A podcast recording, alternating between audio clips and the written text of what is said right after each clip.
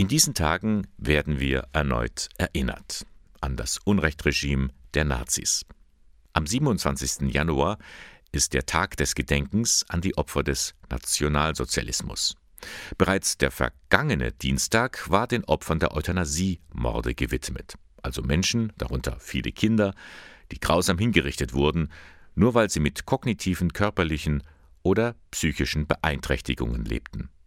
Einer von ihnen war der kleine Josef Jakob aus Ingolstadt. Im vergangenen Sommer wurde für ihn ein Erinnerungszeichen angebracht an der Kirche St. Anton. Pfarrer Matthias Blaha. Man sieht an der Außenwand zwischen den beiden Portalen eine kleine metallene Stele, silberfarben, mit einem ungefähr 12 mal 12 Zentimeter großen Quadrat in Gold. Und auf diesem goldenen Quadrat sind ein paar wichtige Daten eines Kindes drauf zu lesen, das hier in St. Anton geboren wurde, getauft wurde und dann letztlich dem Euthanasie-Irrsinn der Nazis zum Opfer gefallen ist. Ein kleines Zeichen mit einer großen Wirkung, denn damit wird sichtbar, wie menschenverachtend das Regime war, von Anfang an. Die Reaktionen auf die Tafel an der Kirche sind durchwegs positiv. Vor allem auch Leute, ich sehe das immer wieder, wenn ich dran vorbeigehe, die hier sich dann kurz vor dieser Stele platzieren und ein Selfie machen oder miteinander einfach da kurz das anschauen und so. Nicht nur nach Gottesdiensten, sondern auch Passanten hier. Es kommen ja hier viele Menschen vorbei. Angeregt wurde dieses Erinnerungszeichen von der Stadträtin Agnes Krummwiede. Vor zwei Jahren fing sie an, sich intensiv mit der NS-Vergangenheit auseinanderzusetzen.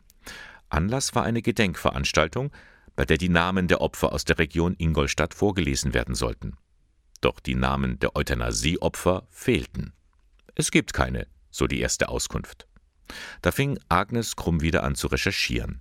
Sie wandte sich an die Dokumentationsstelle Hartheim, im Dritten Reich eine von sechs Tötungsanstalten. Und ich habe dort auch sehr schnell Auskunft bekommen. Also innerhalb von ein paar Minuten habe ich eine E-Mail bekommen mit einer Datenbank mit 36 Namen von Opfern aus Ingolstadt, die dort ermordet worden sind. Unter anderem eben auch ein siebenjähriges Kind. Und ich habe selber einen Jungen in dem Alter. Und das hat mich einfach tief bewegt. Ja, wir haben dann auch die Patientenakten angefordert aus dem Bundesarchiv. Die gibt es dort für einige der Opfer. So kam der Stein ins Rollen. Krummwiede forschte, sammelte und wandte sich auch an die Angehörigen. Man muss wissen, dass ganz viele Angehörige das diffuse Wissen haben, dass damals ein Familienmitglied, das gehört ja zur Identität von uns allen, wer waren unsere Vorfahren, dass also ein Vorfahre von ihnen da zu Tode gekommen ist. Man kennt die Umstände nicht, es wird, wurde nicht darüber gesprochen. Und das löst bei ganz vielen Angehörigen wirklich ein Trauma aus, ja, bis in die nächsten Generationen. Und zur Bewältigung dieses Traumas ist es ganz wichtig, erstmal aufzuklären, was ist genau mit dem, mit diesem Menschen passiert. Und ein weiterer Aspekt ist eben die öffentliche Anerkennung des Unrechts durch die Stadtgesellschaft. Die Menschen in der Stadt sollen erfahren, was damals passiert ist. Und darum hat sie ihre Untersuchungen angedockt an das Forschungsprojekt Opfer des Nationalsozialismus in Ingolstadt. Zusammen mit ihrem Kollegen Lutz Tietmann richtet Janina Rummel hier den Blick auf die vielen Opfergruppen von damals. Menschen, die verfolgt, geschädigt oder ermordet wurden. Ein Beispiel ist eben natürlich die Opfergruppe der NS-Euthanasie, aber es sind auch sind die Roma, es sind die als sogenannten asoziale und Berufsverbrecher ähm, betitelten, es sind eben jüdische Bürgerinnen und Bürger, es sind aber auch Vertreter von Glaubensgemeinschaften. Zum aktuellen Stand unterscheiden wir in 15 verschiedene Opfergruppen. Darauf bauen wir eben auch die Forschung auf. Das Besondere an den Euthanasieopfern ist, es wird erst seit relativ kurzer Zeit so richtig geforscht.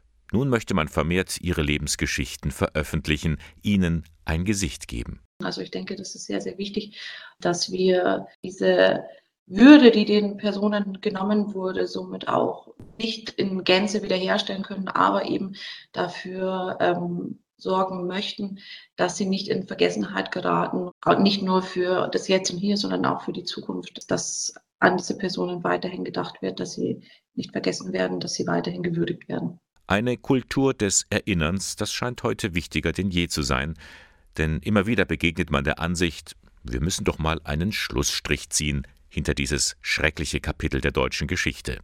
So etwas bringt Agnes Krummwiede in Rage. Wir können gar keinen Schlussstrich ziehen. Gerade durch die Beschäftigung mit der NS-Euthanasie wird eines klar, es kann jeden von uns treffen in einer faschistischen Diktatur. Jeder kann krank werden, jeder kann ein krankes Kind auf die Welt bringen.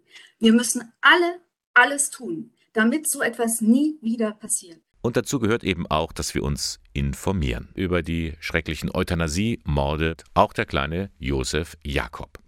Für ihn hängt eine Gedenktafel, ein Erinnerungszeichen an der Ingolstädter Kirche St. Anton.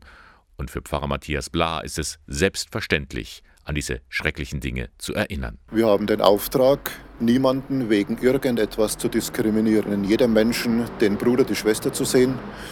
Und das ist ja unser genuin christlicher Auftrag, dass wir uns alle als Kinder Gottes begreifen. Deswegen hat die Stele auch hier einen sehr guten Platz, weil auch dieser Mensch, Josef Jakob, ein Kind Gottes war und Kind Gottes ist.